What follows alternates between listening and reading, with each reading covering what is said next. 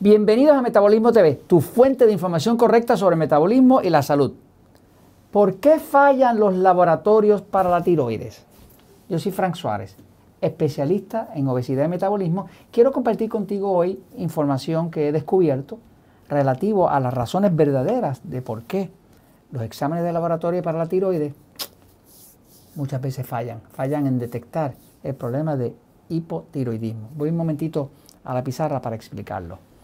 Eh, a través de más de 20 años he estado trabajando con el tema del metabolismo y observando que muchas de las personas que tienen problemas con su cuerpo, problemas de sobrepeso, de obesidad y problemas eh, de otros tipos relacionados a problemas de metabolismo, de energía y demás.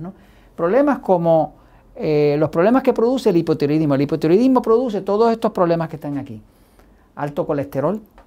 De hecho, en los tiempos de antes, hace 60 años, eh, la forma en que se descubría que la persona tenía problemas con la glándula tiroides, que es una glándula que está aquí, o sea, en este, este área específica de acá, aquí debajo del cuello, eh, era por el colesterol alto.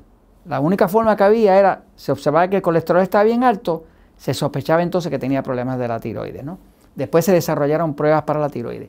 Pero esas pruebas ya hemos visto que en demasiados casos no reflejan la verdad de lo que está pasando. Y hoy vamos a explicar por qué. Eh, las personas que tienen hipotiroidismo empiezan a, notar que se les cae el pelo. Se peinan y se les cae el pelo.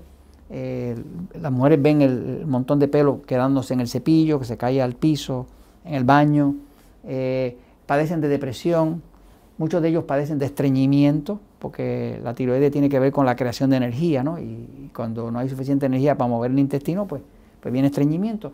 Frío en las extremidades es otra eh, manifestación de hipotiroidismo. Infecciones recurrentes, porque cuando la persona tiene problemas de tiroides, tiene baja energía, hay poca energía hasta para defender al cuerpo de las infecciones.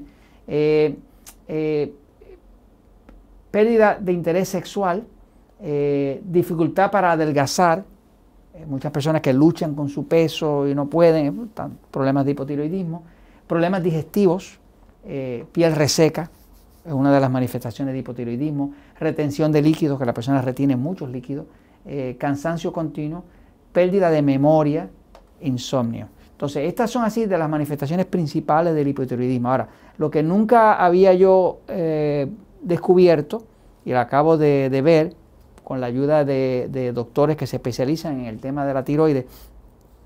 Hay tres doctores que me han eh, guiado en el tema de entender eh, el problema de la tiroides, para poder entender estos misterios. Uno de ellos es el doctor eh, endocrinólogo, doctor Broda Barnes. Broda Barnes ah, es una leyenda fue eh, el, primero que pudo ver bien la importancia de, la, de medir la temperatura del cuerpo para saber si realmente la tiroides estaba funcionando bien o mal. Luego vino eh, alguien que le siguió, eh, que se llama William Dennis Wilson, Dennis, doctor Dennis Wilson, Dennis Wilson. Este señor empezó a, ver más el tema de, los problemas de conversión de la tiroides, que si no convertía bien, que si la sacaba en T4, pero no la convertía, entonces profundizó en el tema. Y hay otro doctor, que es el doctor, uh, él se llama doctor Starr, RR. Eh, este doctor Starr tiene un libro ah, eh, muy completo sobre el tema de la tiroides y ya es como tercera generación. Ahora, todos ellos concurren en algo que fue lo que aprendí. Y es que los problemas de la tiroides, pues obviamente donde ocurren es en este área acá de la tiroides, ¿no? Pero la tiroides produce una hormona que se llama T4, que el cuerpo la convierte en hormona T3, y esa hormona T3 es la que controla cuánto oxígeno entra a las células. O sea, que la razón por la cual se pierde energía y se pierde temperatura es precisamente porque eh, la, hormona T3 que sale de la T4 es la que controla cuánto oxígeno entra. Sin oxígeno no hay combustión y sin combustión pues no hay energía. ¿no? Eh, por eso las personas que tienen problemas de hipotiroidismo, de hipotiroidismo, pues simple y sencillamente siempre están faltos de energía. Y el cuerpo en vez de quemar la grasa la almacena y eso se llama obesidad y así, ¿no? Este, ahora, eh, lo que ambos estuvieron de acuerdo, que acabo de ver yo en una nueva unidad de tiempo, es que ellos determinan que el problema de hipotiroidismo está dividido en dos clases. Hipotiroidismo tipo 1, hipotiroidismo tipo 2. El tipo 1, eh, ellos lo denominan como el hipotiroidismo, que es que la tiroides no está produciendo suficiente hormona. Eso sí lo detectan las pruebas de laboratorio.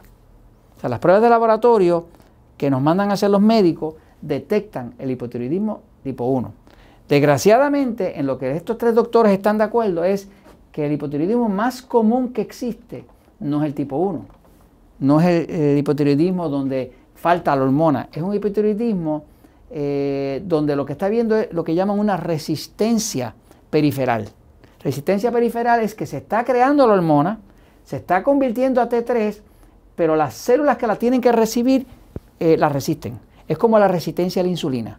La persona que tiene resistencia a la insulina tiene mucha insulina, pero no le funciona, porque las células ya están tan llenas de insulina que no aceptan más. Entonces, eh, en principio, la gran mayoría del hipotiroidismo es tipo 2. Y es un hipotiroidismo donde las células, las células tienen unos receptores que son como unas antenitas y esos receptores están ahí para que cuando viene una hormona de tiroides, los active.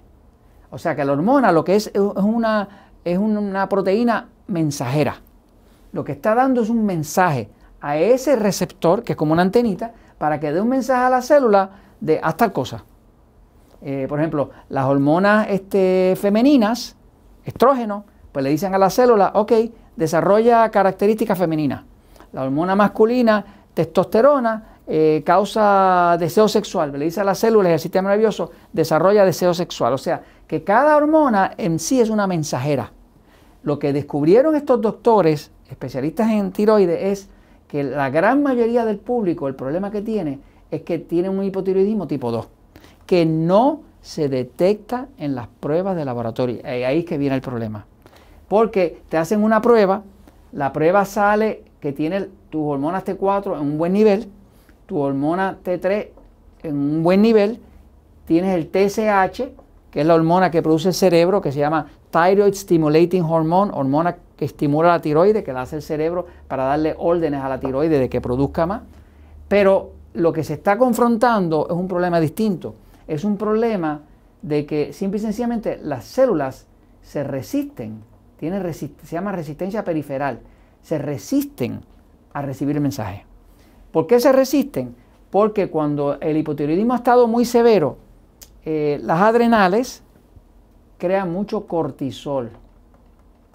Cortisol es la hormona del estrés. Cuando estas células empiezan a recibir el mensaje excesivo de cortisol, se desregulan, empiezan a, perder su sensitividad a la hormona. Quiere decir que ahora hay hormona, pero la célula no le hace caso.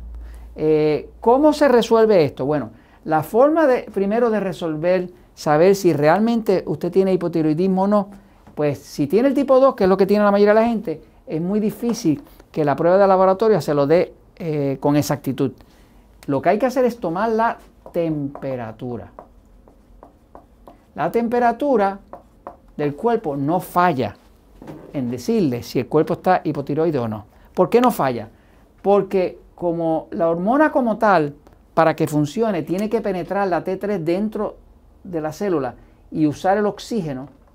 Y el oxígeno es lo que causa la combustión, y la combustión es lo que causa el calor, y el calor se convierte en la temperatura. Pues cuando usted está midiendo la temperatura, usted está midiendo cuánta combustión hay dentro de la célula.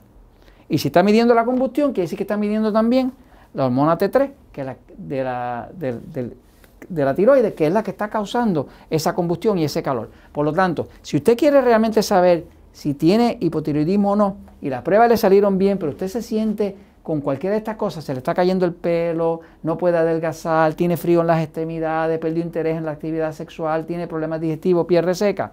Simple y sencillamente, tómese la temperatura. Busca un termómetro, sepa que la temperatura normal del cuerpo humano es 37.0 Celsius.